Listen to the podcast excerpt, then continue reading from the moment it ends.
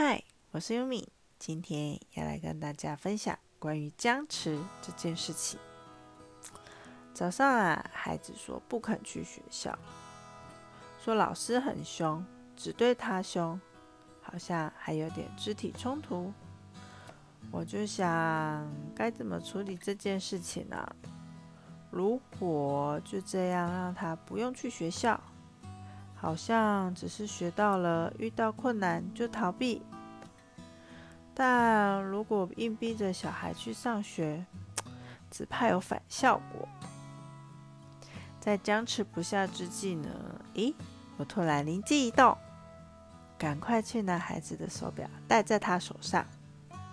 我跟他说：“你去看看到底是哪个妖怪附在老师身上？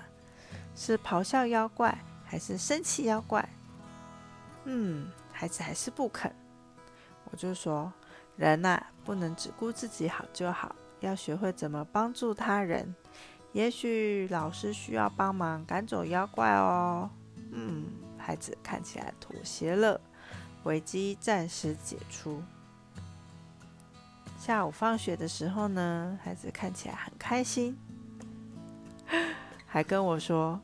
嗯，今天没有看到妖怪在附近，我就说好，明天继续看有没有妖怪。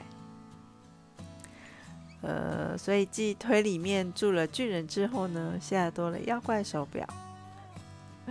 还好我有看过妖怪手表，这次算是危机解除了。希望你会喜欢我今天的分享，我们下次见，拜拜。